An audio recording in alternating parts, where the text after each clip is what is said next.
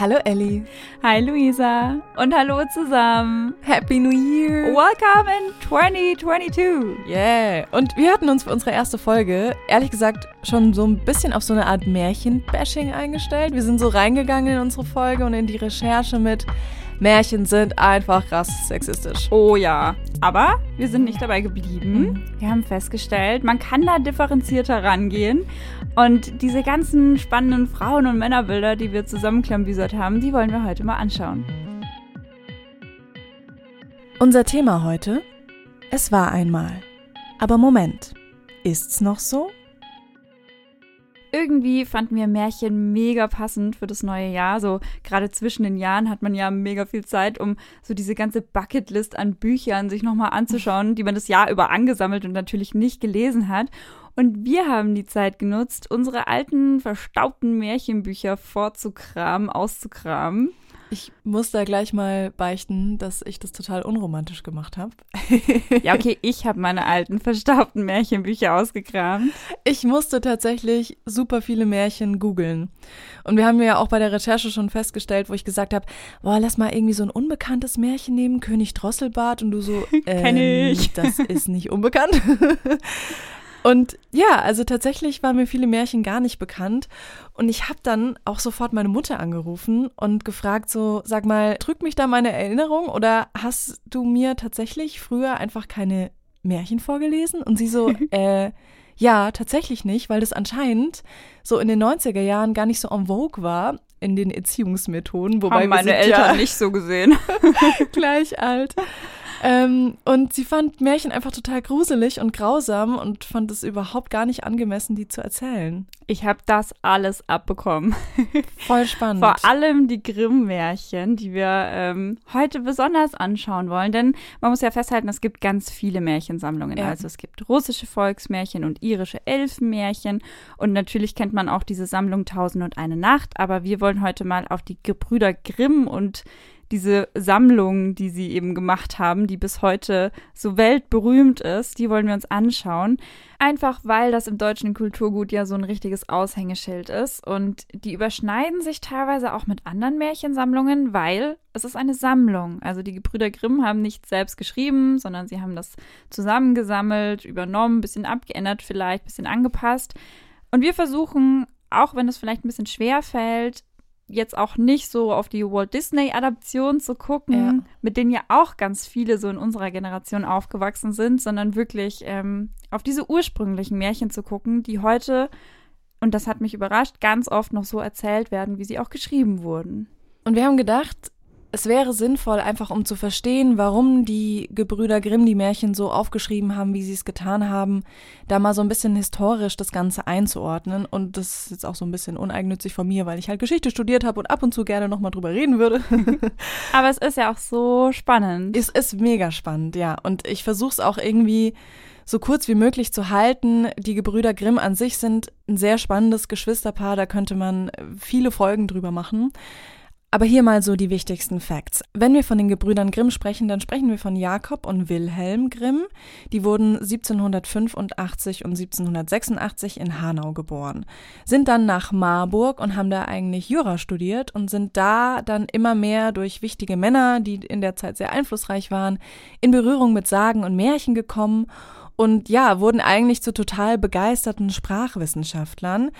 Sie waren aber eben halt auch super überzeugt vom Deutschtum. Also sie waren beide auch sehr politisch engagiert. Jakob Grimm hat ein paar Jahre später dann auch ähm, 1848 bei der Paulskirche war er dabei und hat da, als zum ersten Mal gesamtdeutsche Grundrechte beschlossen wurden, auch so ein bisschen mitgewirkt.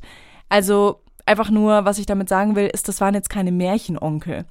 Und die wollten halt einfach die deutsche Sprache und die Kultur und die deutsche Identität unbedingt erhalten. Und warum hatten sie diesen Drang? Weil da so ein kleiner wütender Mann in Europa unterwegs war, der sich 1804 zum Kaiser gekrönt hat, nämlich Napoleon. Und ähm, zwei Jahre später, also 1806, als die beiden, ähm, Jakob und Wilhelm Grimm, nach Kassel gekommen sind und da angefangen haben, wirklich aktiv Märchen zu sammeln, war Kassel eben unter französischer Fremdherrschaft und war sogar die Hauptstadt von Napoleons Fremdherrschaft. Kram ich mal kurz mein, mein Geschichtswissen raus. Also wir befinden uns so kurz nach der französischen Revolution, ja, genau. die 1789 war und wir sind jetzt Anfang 1800, also Anfang des 19. Jahrhunderts, wo einfach in Europa ganz viel Identitätskrise und Chaos äh, geherrscht hat nach dieser französischen Revolution. Voll, genau. Und wenn wir jetzt mal literarisch schauen, dann befinden wir uns halt so ab 1804 in der Zeit der Hochromantik. Und da hat ja Volkspoesie sowieso krasse Hochkonjunktur, wurde übelst gefeiert. Und War der dann, Shit. und klar macht es dann total Sinn, dass da auch ein großes Bedürfnis war, Märchen zu sammeln und Sagen zu sammeln. Und deswegen gibt's und gab's dann in den darauffolgenden Jahren eben sechs Auflagen der Kinder- und Hausmärchen. Die wurden zwischen 1812 und 1850 veröffentlicht. Die ersten beiden waren noch ziemlich unerfolgreich, hat niemanden so wirklich interessiert. Die waren auch noch sehr grausam, sind sie bis heute auch noch ein bisschen geblieben. Aber ähm, dann die dritte Auflage von 1837, die wurde dann so ein richtiger Erfolg und da wurde es auch so entschärft, dass man die Geschichten, die eigentlich für Erwachsene gedacht waren, auch Kindern vorlesen kann. So. Und das Spannende ist halt auch, dass sie die Märchen immer in den einzelnen Ausgaben schon sehr nah am gesellschaftlichen aktuellen Bild halt immer gehalten haben und angepasst haben. Und da jetzt auch nochmal historisch kurz reingeschaut, 1837, als die dritte Ausgabe rausgekommen ist, da sind wir mitten im Biedermeier. Biedermeier ist so eine Zeit des Rückzugs, alles soll schön sein, ordentlich, der Mann sitzt am Tischende, um ihn herum seine vielen süßen Kinder, alle total schick mit Schleifchen.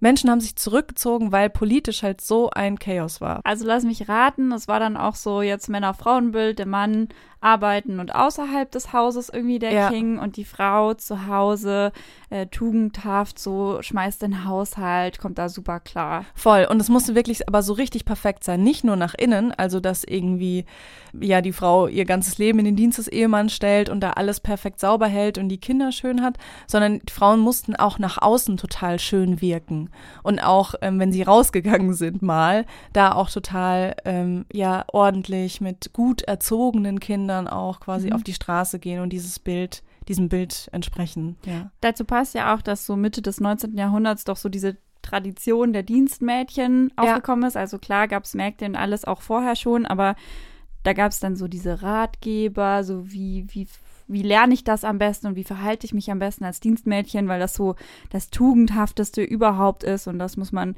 wirklich mit Ordnungsliebe und Fleiß und Treue machen, obwohl es halt wahrscheinlich einfach ein harter Knochenjob war. War, ich, der war. krasseste Job. Die waren jetzt ah. als erstes morgens auf und am, als letztes im Bett, so, ja, total verklärt.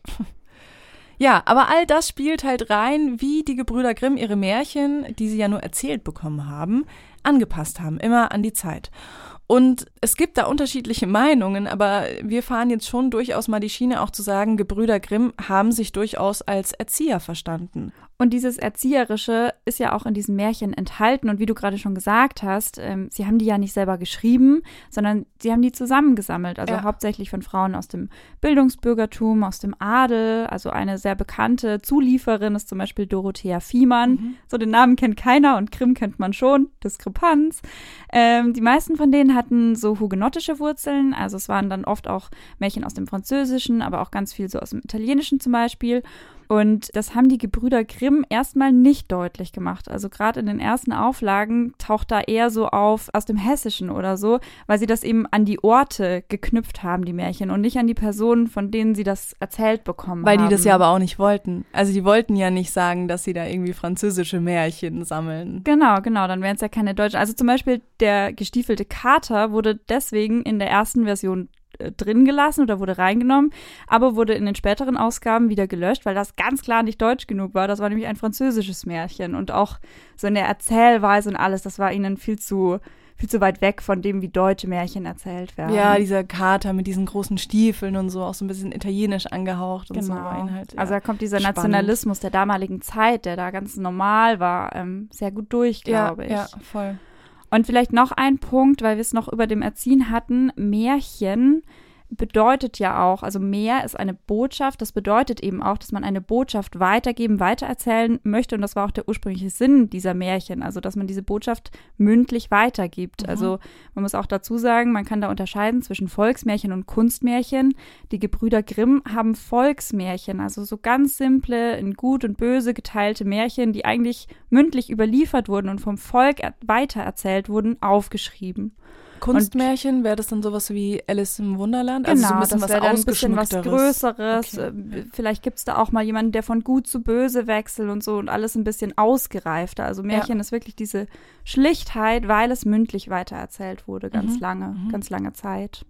So viel zum historischen Kontext. Bevor wir jetzt so ein bisschen tiefer in die Märchen reingehen oder so ein paar raussuchen und erklären, was anhand dieser Märchen weitergegeben werden sollte, haben wir uns mal zwei sehr aktuelle, unterschiedliche Positionen von zwei Frauen rausgesucht, die ja relativ unterschiedlich auf Märchen schauen, auf die Märchen der Gebrüder Grimm. Da gibt es auf der einen Seite Felicitas Hoppe, eine Schriftstellerin, und auf der anderen Seite Caroline Kebekus, eine Comedian. Und beide haben vor nicht allzu langer Zeit ein Buch rausgebracht.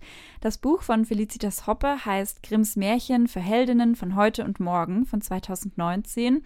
Und da drin vertritt sie die Position, dass nicht nur Klischeefrauen in Märchen zum Tragen kommen. Also es gibt sie auf jeden Fall, aber es gibt eben auch die Guten, die Schlauen, die Bösen, die Hässlichen, die Schönen und so weiter und so fort. Also Frauen sind sehr vielschichtig dargestellt, ist ihre Meinung so ein bisschen, ne? Genau, total vielschichtig und sie geht auch darauf ein, dass man so der Überzeugung ist, dass die Heldinnen immer schön sind im Märchen. Ne? Das sind ja oft die Prinzessinnen eben und dann sind die natürlich schön. Und sie sagt halt, nee, man darf das nicht so verkennen. Schönheit steht im Märchen auch für ganz viel Kraft oder kann auch gefährlich sein. Also man muss auch das irgendwie ambivalenter betrachten.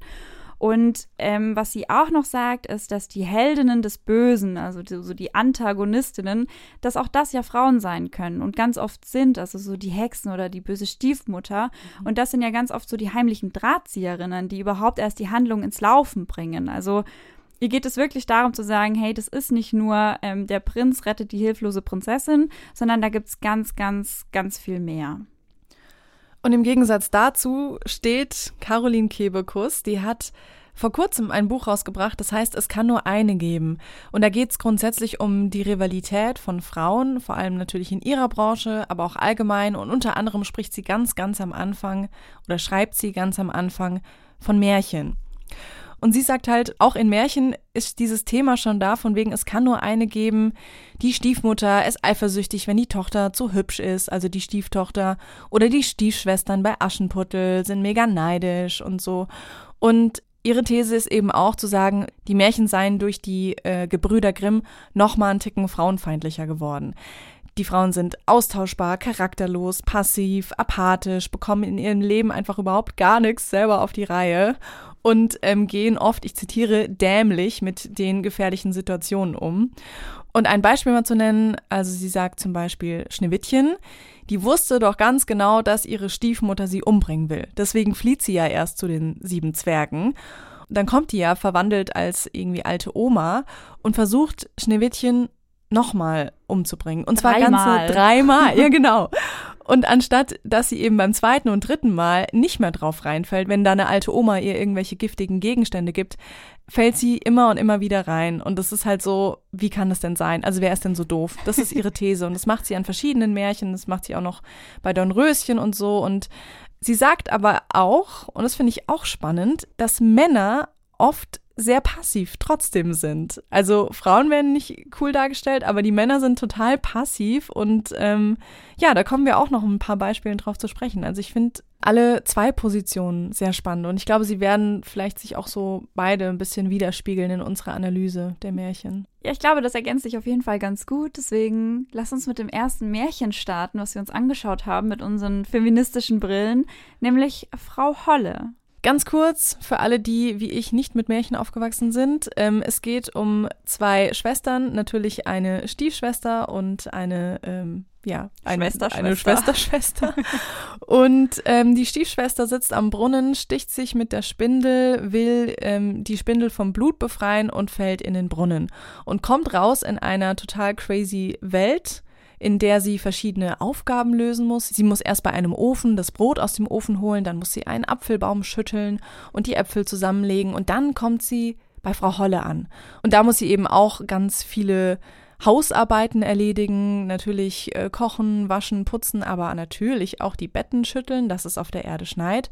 Und sie macht es halt so toll, dass Frau Holle sie am Ende belohnt und ähm, sie mit ganz viel Gold und einem schönen Kleid nach Hause schickt. So, das sieht die böse Stiefschwester und die Mutter und denken sich, oh mein Gott, ich muss meine Tochter da auch hinschicken und schickt quasi ihre Tochter, die leibliche Tochter, dann auch darunter.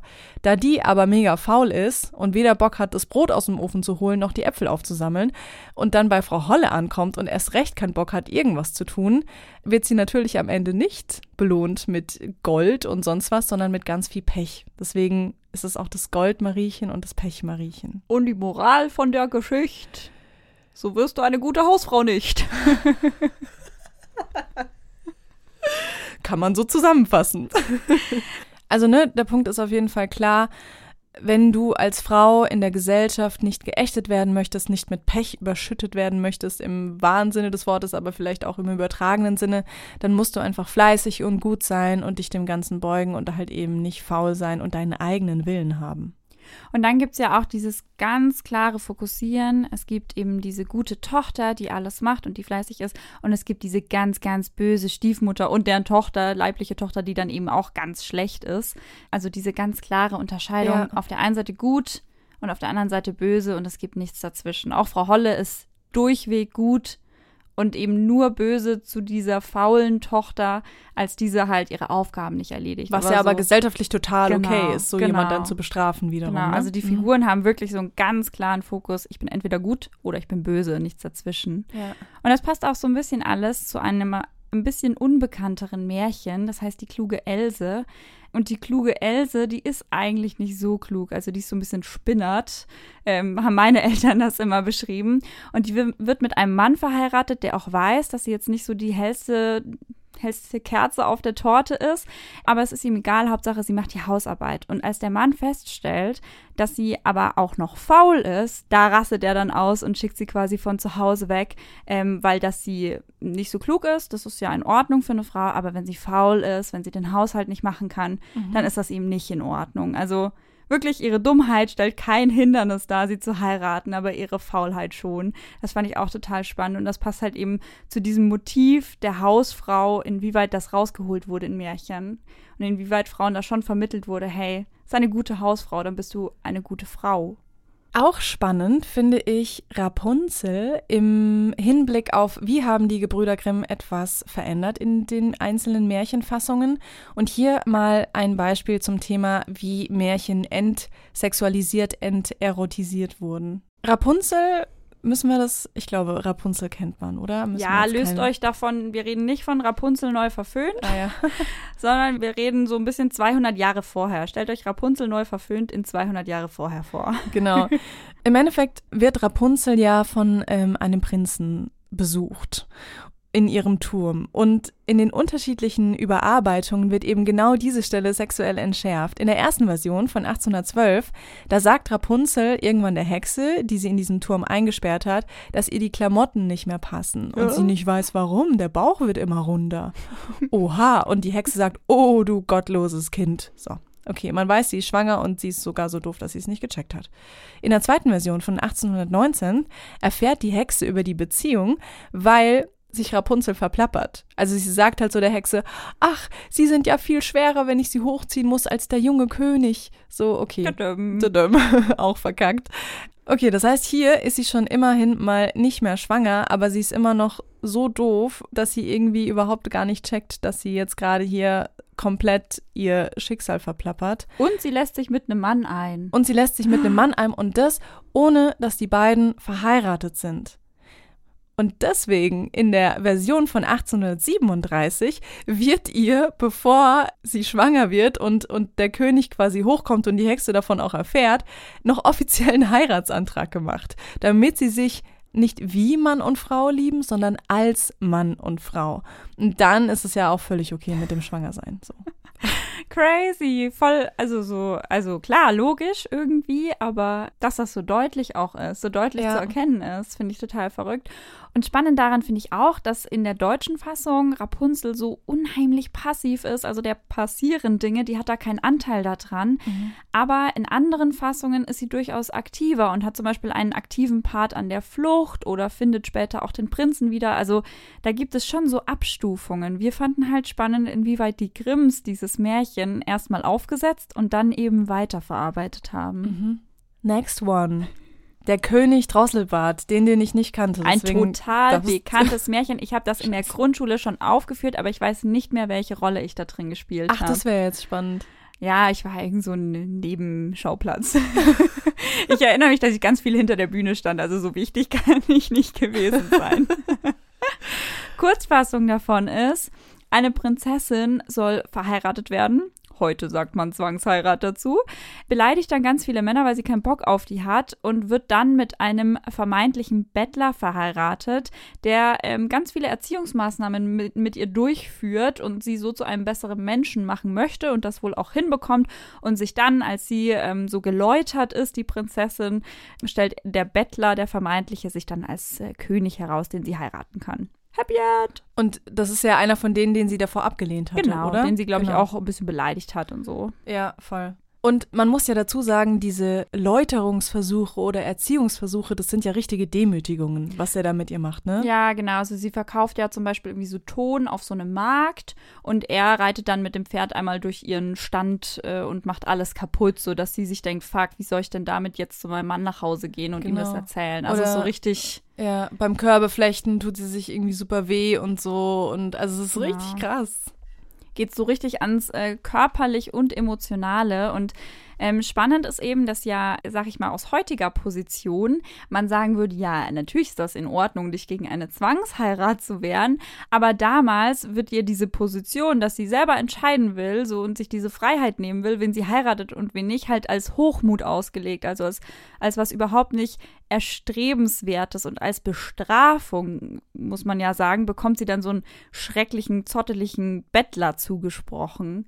Deswegen hat es uns schon gewundert, dass es die Position bei Grimm gibt. Äh, das hatten wir vorhin schon, wo Menschen sagen, nee, es geht da nicht um Erziehung, weil gerade in sowas wie König Drosselbart dieses Motiv, hey, da erhebt sich eine über ihren Vater und wird dafür bestraft, ja ein ganz klares Erziehungsmotiv ist.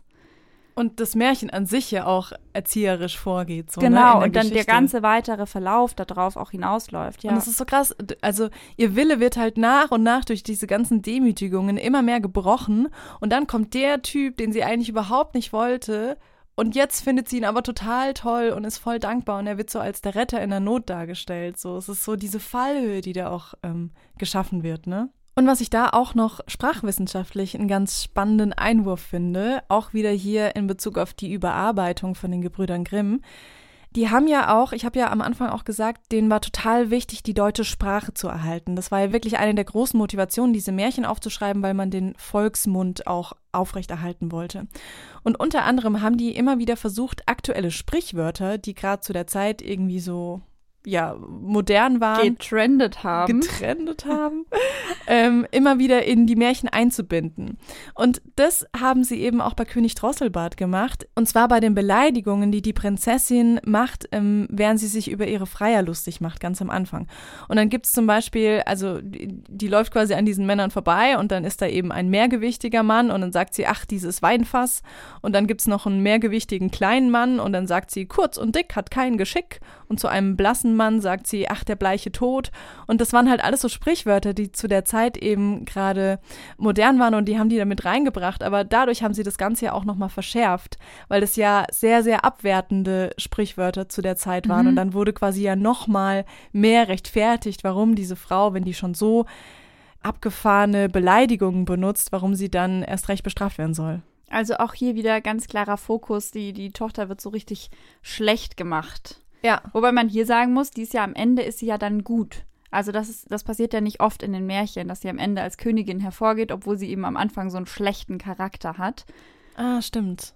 Aber klar, ne, Märchen wollen zwar immer zwischen gut und böse so ganz stringent unterscheiden, aber sie könnte ja kein Happy End haben, wenn sie am Ende nicht gut wäre. Also auch das wieder eine Logik in sich. Ja, stimmt. Und es verhält sich ja auch, dieses Märchen, ganz ähnlich zu anderen Märchen. Also um nur eines zu nennen, eins, das eher unbekannt ist, ist das Meerhäschen. Ihr müsst das mal lesen. Die Kurzfassung ist eigentlich nur, dass eine Königin die Köpfe all der Männer sammelt, die es nicht schaffen, sich vor ihr zu verstecken, weil sie nämlich geschworen hat, dass sie nur einen heiratet, der sich vor ihr verstecken kann geile Baseline. und diese Frau ist ja quasi wie so eine Göttin, ne? Die sagt, sie sieht eh alles und sie findet jeden Mann, keiner kann sich vor ihr verstecken. Und auch die diese Frau wird ähm, auf ein paar Umwegen am Ende halt geläutert und muss einen Mann heiraten. Also wieder dasselbe Motiv, dieser Hochmut, hey, ich entscheide selber, wenn, wen ich denn heiraten möchte, wird wirklich als das aus, also transportiert als Hochmut, nicht eben als ich nehme mir diese Freiheit oder ich habe das Recht dazu, sondern ah, die ist so hochmütig, der muss jetzt quasi erstmal beigebracht werden, wie das eigentlich läuft. Was ich da spannend fand, im O-Ton gibt es da eine Zeile, die heißt, als sie so feststellt, dass es irgendwie keiner schafft und so sagt sie so, ich werde nun für mein Lebtag frei bleiben. Und das finde ich so spannend, weil das heißt ja, dass den Menschen, die diese Geschichte erzählt haben oder auch den Gebrüdern Grimm, die sie aufgeschrieben haben, klar war, dass es ihr eventuell ja sogar besser geht, wenn sie keinen Mann hat. Da, dass sie so diesen Wunsch hat zumindest, ne? Ja, genau. Ja. Dass dieser Wunsch durchaus in Köpfen existiert. Ja, genau, genau. Ja, das stimmt. Und dazu kommt ja auch noch, ähm, dass sie ja am Ende sogar von einem nicht mal besonders schlauen Mann quasi ja. geheiratet und eben auch hinters Licht geführt wird. Also auch das zeigt ja, dass sie so richtig gedemütigt wird. Also es ist jetzt nicht so, dass ein besonders schlauer Mann daherkommt, ähm, der sich denkt, oh, ich will auch so eine schlaue Frau haben, sondern ein relativ random Mann kommt daher und besiegt sie durch irgendwelche anderen Hilfen, die er so bekommt. Mit Hilfe von Tieren. Genau, da ist so die Demütigung ist eigentlich komplett in dem Moment, dass sie diesen Mann heiraten muss, der es nicht mal aus eigenen Stücken geschafft hat, ja, ja. sich ihr zu widersetzen. Und es ist so krass, weil sie ihn halt am Ende akzeptiert, weil sie denkt, dass er mehr kann als sie. Also sie beugt Was er ja nicht ihm. tut. Genau. Und ist selber irgendwie wieder die, die törichte Frau, die irgendwie verarscht wurde. Und auch im O-Ton steht im Märchen, der kann doch mehr als du, denkt sie sich. Und das ist so krass. Ja, und auch hier wieder Männerbild. Also, welcher Mann will denn eine Frau heiraten, die Köpfe aufspießt? Also auch da so ein kleiner Blick. Auch die Männer kommen nicht immer so gut weg in diesem Märchen. Mhm. So, das ist schon, die leiden da weniger drunter, dass sie schlecht wegkommen, aber das ist wirklich krass, was Männer teilweise machen oder auch nicht machen in Märchen. Da kommen wir aber auch später nochmal dazu. Ich würde sagen, nächstes Märchen, wieder ein bekannteres, damit ihr im Kopf mehr bei der Geschichte bleiben könnt, und zwar Dornröschen. Und zwar Dornröschen in seiner Ursprungsfassung ist eben auch wieder nicht Walt Disney mit Feen und sowas und das Mädchen mhm. wächst im Wald auf, sondern das ist ähm, mit weisen Frauen, von denen eine einen Fluch ausspricht bei der Geburt. Das Mädchen fällt dann, wie angekündigt, eben mit irgendwie 15, 16 Jahren in so einen ewigen Schlaf, Dornhecke wächst und irgendwann kommt dann so ein Prinz und ähm, küsst sie wach in den letzten Versionen, da bist du wieder Expertin dafür, was sich getan hat in den Märchen. Das sah ja mal anders aus. Ja, und zwar gibt es auch eine ursprüngliche italienische Fassung, die heißt Sonne, Mond und Thalia. Und da also wird sie nicht wach geküsst, sondern sie wird wach geschwängert. Nee, nee, sie wird nur geschwängert. Ach, sie wird nur geschwängert. Nee, du, der, der schwängert sie gar nicht wach. Der schwängert sie, weil er sie ganz geil liegend da findet und dann geht er wieder. Oh Gott. Der schwängert sie nicht mal wach. Ah. Dann wäre es ja okay. Ah, und sie wird dann, wie war das und wie wird genau. sie dann genau. geweckt? Nee, ich glaube, das kannst du sie, besser erklären. Sie wird von, von ihren eigenen Zwillingen geweckt, die sie dann ah, gebärt genau. neun Monate später. Also oh, die wird shit, schlafend ey. geschwängert, ist schlafend schwanger, neun Monate, gebärt diese Kinder und die wecken sie dann auf.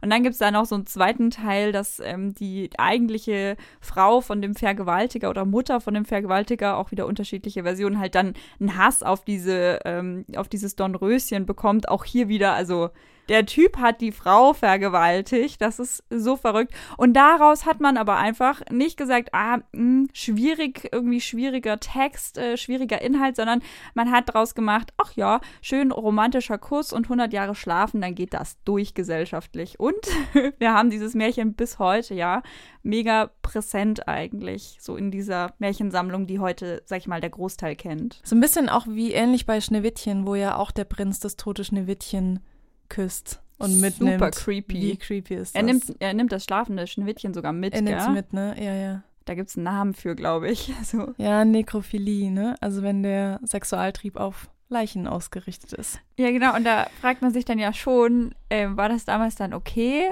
Also jemanden zu küssen, der oder die schläft oder halt noch Schlimmeres auch zu machen. Mhm. Aber klar, wenn man jetzt heutige Diskussionen dazu irgendwie sich anschaut, zum Beispiel letztes Jahr wurde wieder ganz breit diskutiert, ob man das Donaulied ähm, in irgendwelchen Kirchweihzelten singen darf. Da geht es auch um eine Vergewaltigung.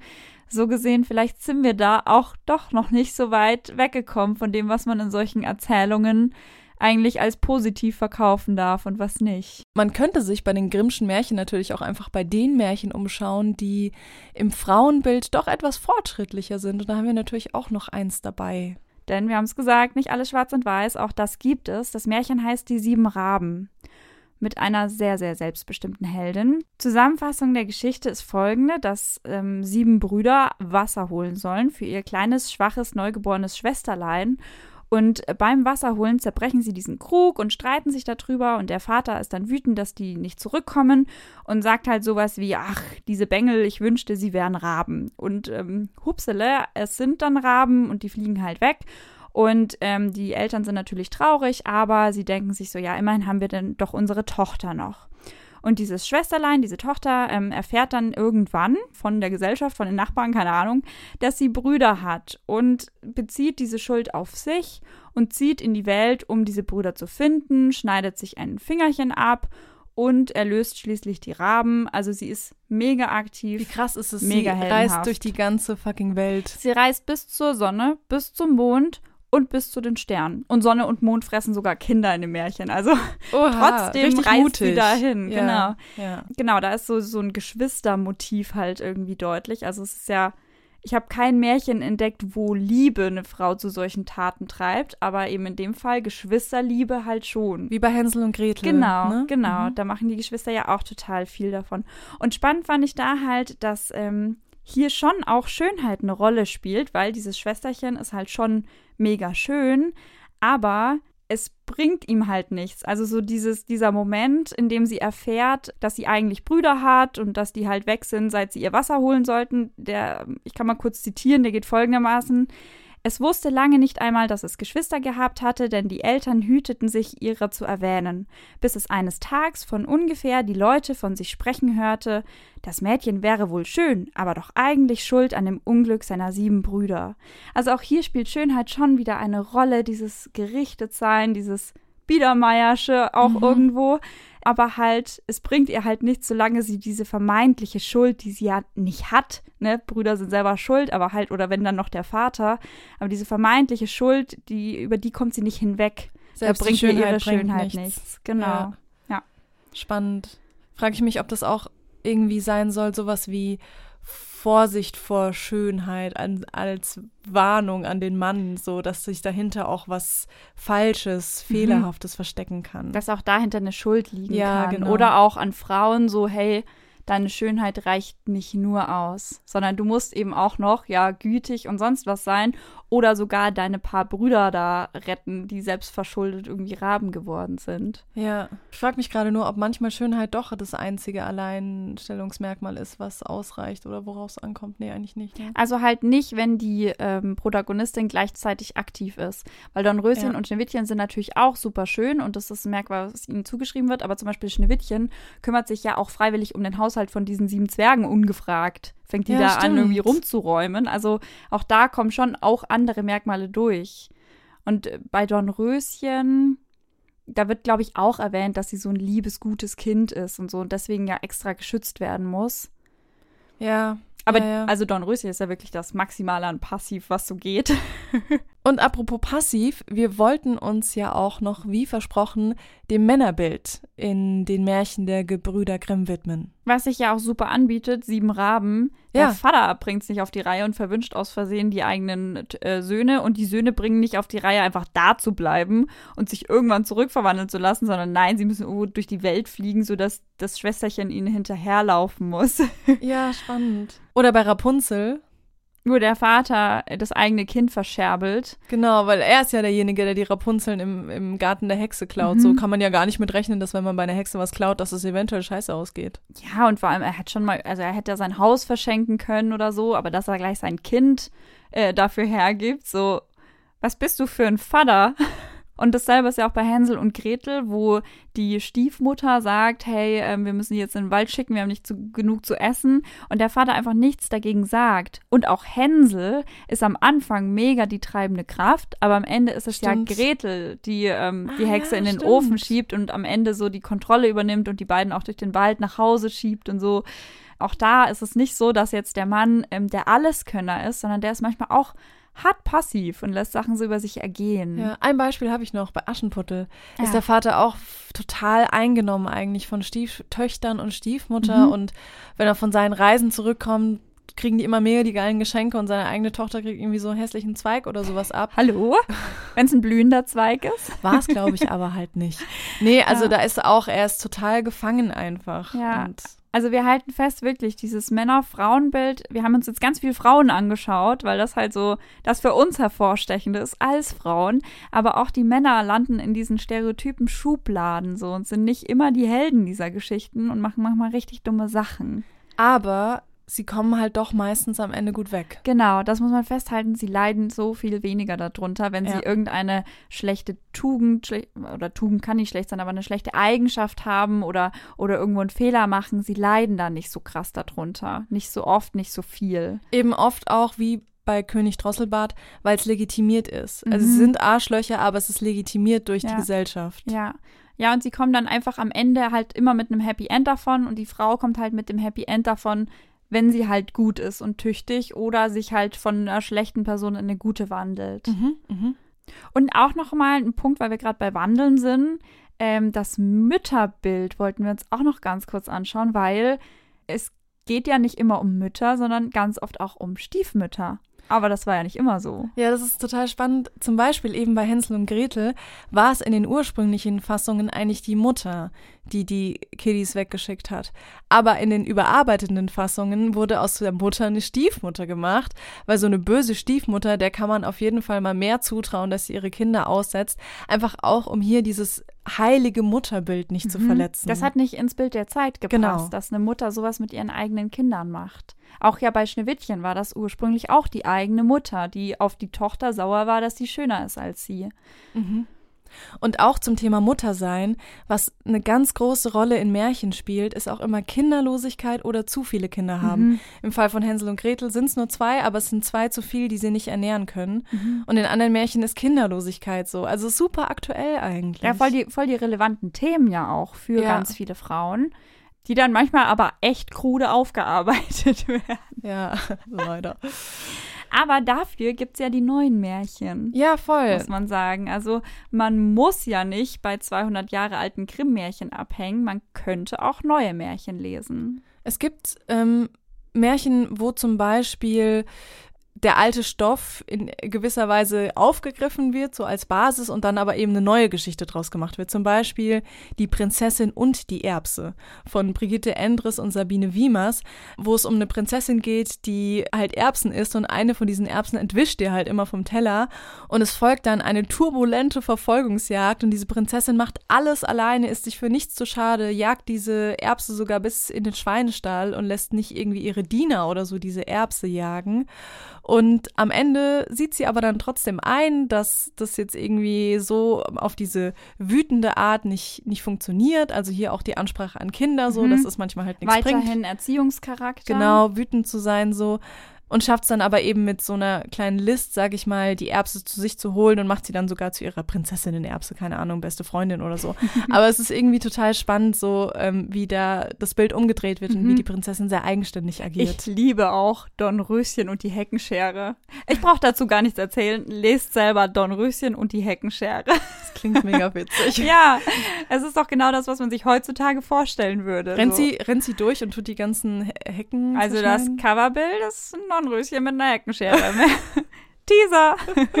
nee, aber deswegen, du hast vollkommen recht, das gibt es. Es gibt diesen alten Stoff abgewandelt einfach in neu und es gibt ja auch den alten Stoff, der nicht so bekannt ist, in Ja. neu.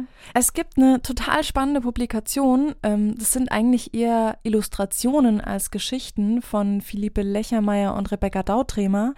Und da geht's nur um Prinzessinnen. Und da wird quasi auf jeder Doppelseite so eine Prinzessin vorgestellt, auch teilweise sehr unbekannte. Die werden super vielschichtig dargestellt, immer losgelöst von irgendeinem Prinzen oder der Familie. Die Prinzessinnen haben eigene Vorstellungen vom Leben, eigene Lebensentwürfe. Und eben, da wird all das reingepackt, wo im Märchen halt kein Platz dafür war. Das finde ich auch so einen schönen Ansatz. Vor allem, weil das halt auch so ein Gegenentwurf ist zu diesem, also ich habe immer so bei Prinzessinnen diese Disney-Collage vor Augen, ja. wo so Belle und Schneewittchen und Dornröschen, wie sie alle heißen, so nebeneinander alle äh, wie ja, in so ja. Klassenbild zusammenstehen und du denkst dir, Alter, welches ist die dünnste Taille? Welches ist das der unnormalste Körper? Welches ist das absolut überschönste Gesicht? Also so diese absolut nicht erreichbaren Frauenfiguren von Disney werden da ja in dem Buch, was du gerade beschrieben hast, einfach so komplett aufgebrochen und so viel vielschichtiger gemacht, als eben diese Reduzierung aufs Äußerliche das je möglich machen würde. Und ich finde es so spannend, weil man muss ja jungen Mädchen nicht verbieten, dass sie Prinzessin werden wollen. Mhm. So, das ist ja völlig okay. Wenn du Prinzessin werden willst, dann mach das. Aber, Go for it. aber überleg dir welche. So. Ja. Und das finde ich so spannend, so diesen Ansatz zu wählen. Und ähm, da gibt es sicherlich noch mehr Publikationen, die in die Richtung gehen. Und das ist, äh, ja. Nichtsdestotrotz muss ich auch sagen, es ist schon echt erstaunlich, wie, was für eine große Rolle die alten Märchen immer noch heute in, ja, in Erzählungen haben. Also die Tatsache, dass du, ja. dass du die noch gelesen hast und, und sicherlich heute Kinder auch noch vorgelesen bekommen, ist schon abgefahren. Das ist wie die Bibel, aber die Bibel kennt keiner mehr. Aber ein Märchen, irgendein Märchen kann jeder aufzählen. Ja, das stimmt. Wir hoffen es zumindest, sonst haben wir euch durch die Folge schlecht mitgenommen. Ja. dass zumindest die Basisstücke bekannt sind. Lass uns das einfach mal so jetzt gegen Ende der Folge mal zusammentragen, weil wir haben, glaube ich, so ultra viele Aspekte kurz angesprochen oder länger angesprochen. Lass ja. uns einmal alles nochmal zusammenfassen. Vielleicht angefangen damit, wir haben das immer wieder erwähnt, die Gebrüder Grimm haben total oft ihre Märchen angepasst, eben in diesen verschiedenen Auflagen, die sie über die Jahre rausgebracht haben. Für uns maximal spannender Punkt, weil das so aktuell ist, dass wir heute darüber streiten, wie kann ich denn Pippi Langstrumpf oder die kleine Hexe, wie kann ich das heutzutage veröffentlichen, welche Wörter sollen noch drinstehen oder nicht. Also diese ewige Diskussion um das N-Wort zum Beispiel. Ähm, die Gebrüder Grimm haben das einfach gemacht. Ja, das wollen wir mal spannend. kurz festhalten. Die haben das an ihre Zeit angepasst. Und das erscheint auch so legitim, dass zum Beispiel bei Hase und Igel der Igel zu seiner Igelfrau heute im Märchen nicht mehr Hals-Maul-Vibe sagt. Das macht doch total viel Sinn. Da würde doch niemand drüber diskutieren. Und wir drehen da Wörter um und überlegen, was ist jetzt davon Kulturgut, wo man mal festhalten muss, dieses Kulturgut ist ja auch, also wurde ja schon verändert. Das muss man, glaube ich, immer festhalten. Und das haben wir so oft festgestellt in diesem Märchen. Deswegen wichtiger Punkt, nehmt das bitte mit. Und ein weiterer wichtiger Punkt, der sich da ähm, jetzt die letzte Stunde ergeben hat, dieses Gut und Böse ist so dermaßen manifestiert. Da gibt es nichts drüber hinaus, da gibt es selten was dazwischen, da gibt es auch ganz selten einen Übergang. Also es gibt so die, die Gute, die Heldin, die Tochter, die alles macht und manchmal auch irgendwie eine liebende Mutter. Und dann gibt es aber ganz oft die bösen Stiefschwestern und die böse Stiefmutter. Also so dieses Gut und Böse ist so maximal voneinander entfernt, wie es eigentlich nur sein kann. Und das Bild der Hausfrau, das Bild der tugendhaften Frau, das spielt ja eigentlich auch in den Punkt mit rein, den du gerade schon erwähnt das hast. Das findet komplett im Guten statt, nie genau, im Bösen. Genau, es ist immer die, und es werden auch immer die belohnt. Es werden immer die belohnt, die fleißig sind, die sich anpassen, die sich in den Dienst ihrer Ehemänner stellen. Und das ist eben genau der Spiegel des Frauenbildes, was zu der Zeit geherrscht hat, als die Gebrüder Grimm das aufgeschrieben haben. Noch mehr ist dann nur noch, also gute Hausfrau ist so ähm, Goldmedaille und Diamantmedaillon ist dann quasi, wenn du in den Ehehafen einfährst. Ja, und das ist ja so spannend, dass sogar bei Märchen wie eben dem Meerhäschen, wo es um eine sehr starke Frau geht, die gewalttätig. Gewalttätig, ja, auch problematisch. Selbst diese Geschichte zielt darauf ab, dass die Frau irgendwann ihren Mann abbekommt. Ja, also es solange es nicht irgendwie um Kinder geht oder ja. um, um Geschwisterliebe oder sowas, dann geht es eigentlich ums Heiraten. Ja. Ja, und meistens für die Frau. und auch das Männerbild um das nochmal zusammenzufassen, auch Männer werden so stereotyp dargestellt in diesem Märchen. Auch Männer haben einfach so Grenzen, in denen sie sich da bewegen können. Man muss nur festhalten, sie sind nicht die, die aus der Geschichte zwangsverheiratet rausgehen. Das sind die Frauen. Und deswegen würden wir schon auch wirklich sagen, die Gebrüder Grimm haben diese Märchen auch als Erziehungsmittel benutzt. Wir bleiben dabei. Wir bleiben dabei, jetzt auch nach der Analyse, ja. Nee, auf jeden Fall. Also das hat, das bildet wahrscheinlich sehr gut ab, was die Gesellschaft vor 200 Jahren für Bilder im Kopf hatte. Aber dadurch, dass diese Märchen so lange überleben, tragen sie auch dazu bei, dass wir diese Bilder immer noch mit uns rumtragen und es immer noch romantisch finden, wenn ein Prinz eine Prinzessin wach küsst oder sie schlafen mit auf sein Schloss nimmt oder was auch immer. Weil so was hat man ja im Kindergarten auch gespielt. Genau. Also ich genau. weiß nicht, ob es dir so geht. Ich glaube, wir haben das auch gespielt, diese Szenen ja. von Märchen. Und wie, natürlich, wie weil uns ja, weil uns ja klar ist, dass der Prinz der Gute ist Deswegen geht man natürlich davon aus, dass das was Gutes ist. Also schlimmer wäre es jetzt natürlich, wenn jemand Schlechtes ähm, ja. die Prinzessin wachküssen würde und so. Dann würde man aber auch die Geschichte anders erzählen. Also so, da wird mit einer, mit einem guten Protagonisten wird überspielt, dass diese Handlung eigentlich nicht gut ist. Nicht mehr heutzutage zumindest. Und eigentlich war sie auch damals schon nicht okay. Daran dürft ihr jetzt immer denken, wenn ihr das nächste Mal Märchen liest, hört oder schaut.